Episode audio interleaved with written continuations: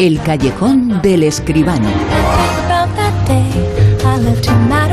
La primera edición del Callejón de José Manuel Escribano, la primera edición de este 2022. Eh, José Manuel, muy buenas, ¿qué tal? Buenas noches, Bruno. ¿Qué tal? Feliz año, lo primero, ¿eh? Y feliz cine. Igualmente, feliz cine, que tiene que ser este un año en donde se confirme la recuperación total del cine en el año 2022. Tiene que hacerlo de la forma en la que sea, pero sobre todo yendo a las salas. Efectivamente, yo creo que todos estamos de acuerdo en que el cine es muy importante, el cine es una maravilla, pero el cine es muchísimo mejor en la sala grande, en esos pantallones, con ese sonido y con toda la gente alrededor, si es posible, todos sanos, eh, en algún momento de este año, a ver si puede ser. Ojalá sea así. Por cierto, José durante todo este año, ya algo del pasado estábamos siguiendo contigo semana tras semana la taquilla como una forma de medir el estado de ánimo de la sociedad española.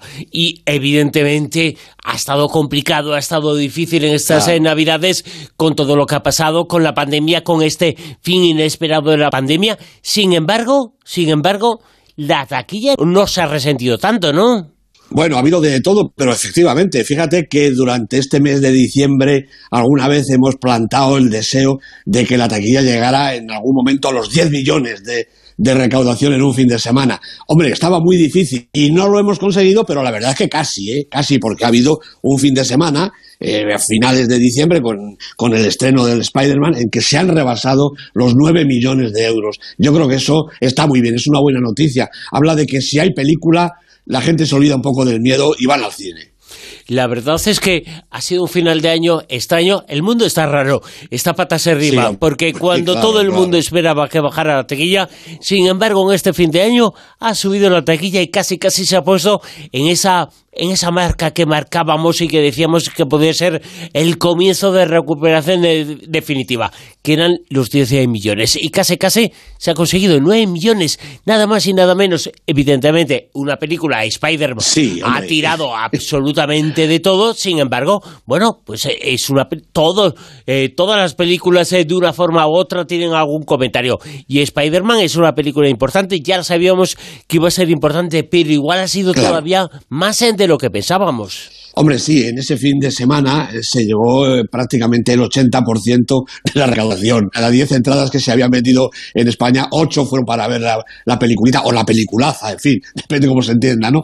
Pero yo creo que eso es bueno, es bueno, porque lo que hace falta es que se recupere eh, la afición, las ganas, la costumbre de ir a la sala de cine. Y para eso, si hacen falta taquillones de una sola película, pues bienvenido sea, porque luego ya vendrá el tema más repartido, sobre todo cuando haya estrenos un poquito más parejos, ¿no?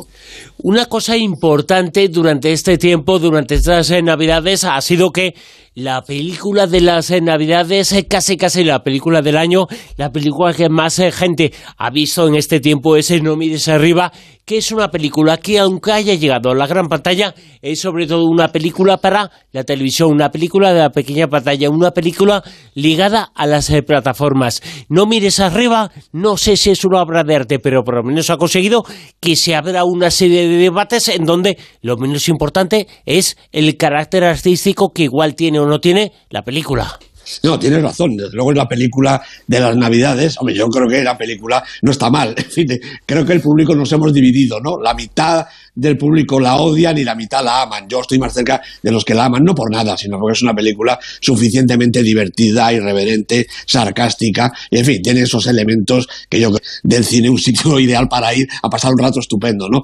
Eh, bueno, fíjate, se ha conseguido incluso que a pesar de que, como tú muy bien dices, es una película de plataforma, así para ver en la tele y tal, bueno, se sigue manteniendo en las salas. Es decir, que el público, a pesar de que la tienen en casa mucha gente a su disposición, además por ese poco de prefiriendo ir eh, al cine a verlas y no mires arriba, se sigue manteniendo en bastantes salas de toda España. Yo creo que es un éxito indiscutible. Se podrá eh, discutir si la película nos gusta o no, si es buena o mala, pero cuando la película aguanta en las salas es que algo tiene.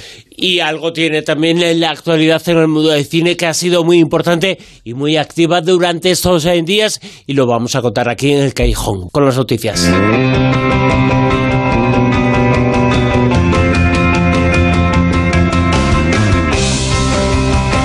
También actualidad, hay mucha actualidad, hay mucha información. Esta semana en el callejón con José Manuel Esquivano, una actualidad que indiscutiblemente pasa por la desaparición de dos grandes del mundo del cine. Por un lado, Peter Bogdanovich y por otro, Sidney Potter.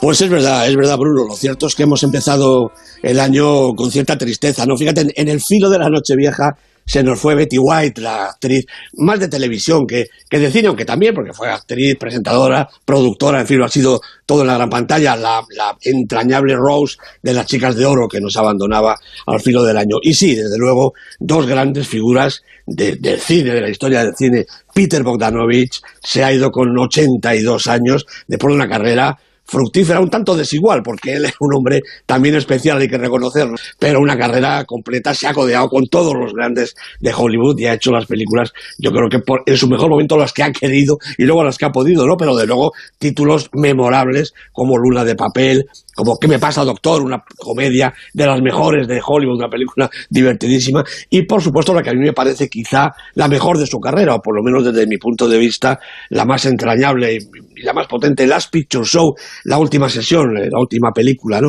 Una película de, yo creo que de obligada revisión ya mismo. Tenemos que, que verla quizá con este triste eh, acontecimiento, pero habría que revisitarla, ¿no? Y por supuesto, como decías, Sidney Poitier, 94 años, hombre, tan veterano, mayor, ya retirado, pero una personalidad potentísima en la industria de Hollywood por su categoría, por su carrera, también por su activismo eh, político. Él ha defendido siempre la causa del antirracismo. Bueno, recordemos que ha sido el primer actor negro en ganar un Oscar en el año 64 por Los Libros del Valle, la película que todo el mundo eh, recordamos. Después le dieron otro en el 2002, un Oscar honorario, pero este fue importante. También hay que mencionar que Hattie McDaniel, la actriz mm, negra también, ganó un Oscar a la mejor actriz secundaria, por lo que el viento se llevó, creo que todos lo recordamos, en el año 39. Bueno, Sidney Poitier, como decía, una figura importantísima y una carrera llena de éxitos con títulos que no se pueden olvidar, como Semilla de Maldad, Fugitivos, Rebelión en las aulas, por supuesto, una de esas primeras películas escolares, ¿no? Con los alumnos y el maestro, ¿no? En el calor de la noche, otra película importantísima, y también Adivina quién viene esta noche, bueno, títulos que hacen eh, de Sidney Poitier, digo, además de su carácter y de su personalidad, una figura importantísima en la historia del cine. Lo recordaremos a los tres, a los dos, a todos los que nos van dejando con todo el cariño de siempre, Bruno.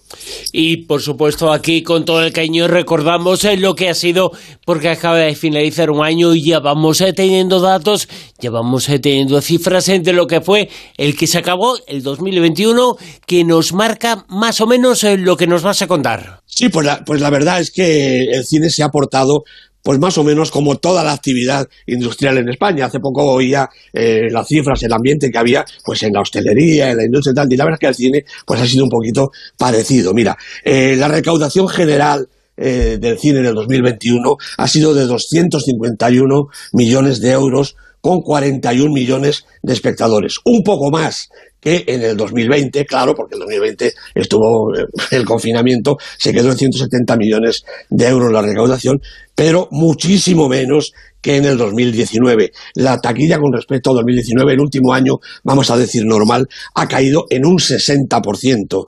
Eh, en el año 2019 fue de 615 millones de euros frente a los 251 de este año pasado.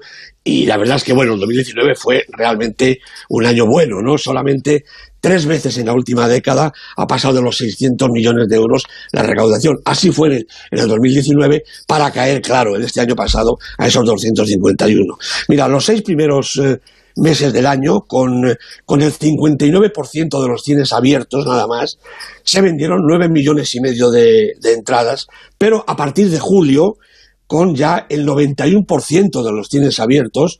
Llegaron Fast and Furious 9, ese peliculón, y también a todo tren destino a Asturias, que iniciaron la recuperación ya, ¿no? Ahí eh, hay que recordar que durante todo este trimestre último mm, ha ido aumentando poquito a poco la taquilla hasta llegar, como decíamos hace un ratito, a ese bombazo del Spider-Man No Way Home, que hizo vendió un millón trescientas mil eh, entradas y recaudó nueve millones, un poquito más de nueve millones de euros en el fin de semana. En toda la semana eh, vendió dos millones trescientas mil entradas, una barbaridad. El segundo semestre eh, los espectadores subieron a 31 millones y medio, lo que hace ese total de 41 millones a lo largo del año. El cine español, sin embargo, se ha quedado pues bastante atrás. ¿no? La recaudación del cine español ha sido de 41 millones de euros con 7 millones de espectadores, realmente muy poquito, menos incluso que en el 2020, aunque el cine general ha sido un poquito mejor, el cine español se ha resentido porque los títulos de nuestro cine no han funcionado. Y por supuesto, muchísimo menos que en el 2019, que el cine español recaudó 92 millones de euros, y a eso que eran los peores datos desde el 2013, porque habitualmente nuestro cine recauda por encima de los 100 millones eh, un año con otro. Hasta la cosa así. Este año eh, 19, 92 millones y en el 2001, como te decía, solamente 41 millones 400 mil, menos de 41 millones y medio. Con lo cual la cuota de pantalla, un dato que siempre reflejamos, se ha quedado en el 17% lejos de ese mítico 20 y no digamos por encima del 20, que es lo que siempre deseamos, pero vamos, en el 17% la verdad es que es un cine eh, bajito, ¿no? Son, eh, como decía, los peores datos desde el 2013. bueno, refleja un poquito pues cómo ha ido la situación, ¿no? Fíjate, en cuanto a las películas más taquilleras, por citar las primeras, ¿no? Spider-Man ha cerrado el año con 17 millones y medio de recaudación. Muchísimo, sobre todo porque se ha estrenado en la segunda mitad del, mes, con lo cual se hubiera estado a principios de año y por supuesto tiene todavía una carrera larga para hacer una taquilla importante. Detrás ha estado este Fast and Furious 9 eh, con 9,6 millones eh, de euros, después Venom, Venom 2, Habrá Matanza, con 8,9, y luego la primera película española única en el top 10 eh, a todo tren Destino Asturias, 8 millones y medio de euros de recaudación y un millón y medio de espectadores, que no está mal. La verdad es que para la película española eh, típica, lo malo es que solo ha habido una, ¿verdad? Pero no, es una recaudación y una taquilla desdeñable. Detrás ha estado Dune, con 8 millones y medio eh, casi de, recaudación y luego ya títulos como Sin tiempo para morir, Eternals, Expediente Warren, Godzilla vs. Kong y Viuda Negra, todas ellas por encima de los 6 millones eh, de euros. En cuanto a las españolas, detrás de A Todo Tren, Destino Asturias, con esos 8 millones y medio, como te contaba, ha estado White Down, película también que se ha estrenado a últimos de año, no ha estado mal, 5 millones y medio, Operación Camarón, con 3 millones y medio de, euros de recaudación, El Buen Patrón lleva ya 3.300.000, todavía le queda recorrido y mucho más con los premios que ya ha ganado y los que le aguardan, y detrás Mike Sabel, 2.800.000 euros. Después ya títulos como Madres Paralelas, Mamá o Papá, La Familia Perfecta, D'Artacán y Los Tres Mosqueteros, de lo poco que ha habido de animación en este año, y García y García, un millón de euros. Esta parte baja eh, de la clasificación hay que darse cuenta de que si el presupuesto medio de una película española todavía está eh, sobre los 3 millones de euros, estas taquillas la verdad es que no cubren gastos. Habrá que esperar después pues a las ventas a las televisiones. Eh, García y García se va a pasar ya por televisión, por ejemplo, también en Latinoamérica. En fin, esperemos que el cine español pueda redondear de alguna manera su negocio de las películas del año. La verdad es que ha sido un año bastante extraño. Era lógico, eh, también ha pasado lo que ha pasado, pero es un año bastante extraño y dentro de todo eso también encaja el hecho de que ha habido un público que ha ido al cine muy joven, que busca otras cosas. Seguramente el cine español no era el que iba a triunfar en esta pandemia. Bueno, no ha triunfado ninguno, ¿no? Pero seguramente el español no lo iba a conseguir. Pues, pues tienes toda la razón, porque fíjate, he hecho aquí un, somero repaso, una temporada que empezó, si recuerdas, con el éxito de Las Niñas, película eh, estupenda y tal, pero que tampoco es que fuera un exitazo de taquilla, ¿no? Quitando estas películas más reconocidas que tienen premios, que bueno, pues eh, Mike Sabes, El Buen Patrón, Madres Paralelas, también Mediterráneo, las que hemos citado, ¿no? Fíjate qué cosecha hemos tenido este año, Bruno, por citar unas pocas, ¿eh?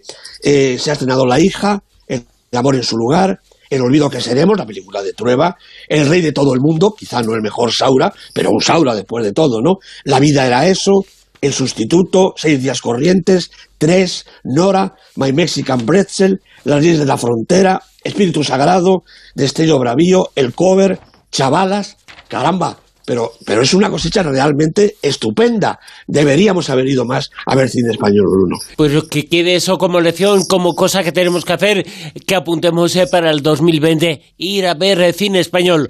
Porque si sigues aquí todos los días, eh, todas las emisiones, el Super 10, que son las 10 películas más importantes de cada semana, descubrirás que siempre hay muchas películas españolas. Esta es la primera edición del el año 2022 de El Super 10. Y nos sitúa en el puesto número 10.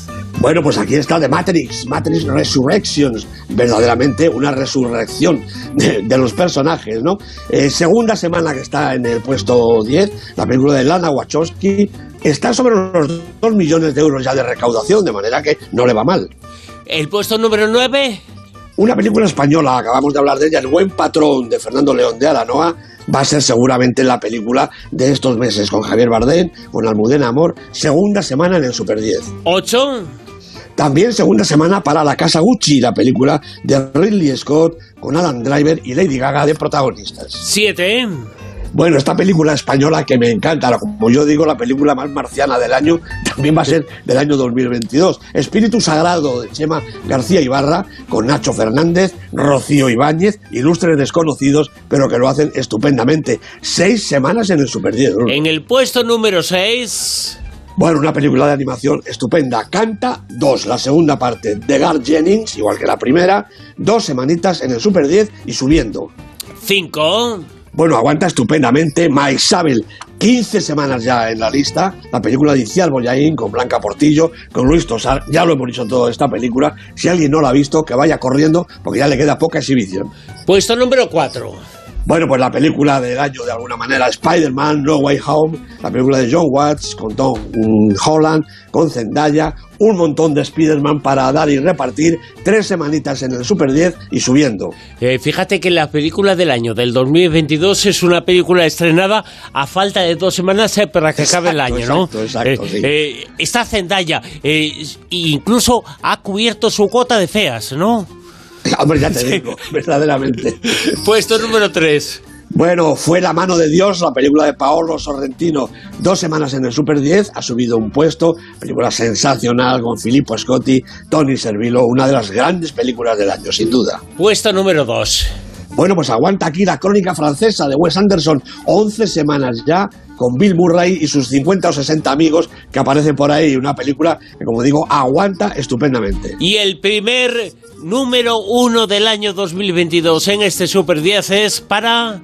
Pues para una sorpresa relativa, el contador de cartas de Paul Schrader con un fantástico Oscar Isaac, con Tiffany Haddish, directamente al número uno en su primera semana, desde fuera de la lista al número uno. La película sorprende, pero la película realmente es una auténtica obra de arte. El contador de cartas, el primer número uno del año en el Super 10 en este 2022, con José Manuel Esquivano. José Manuel, nos escuchamos ese siete días, ¿te lo parece?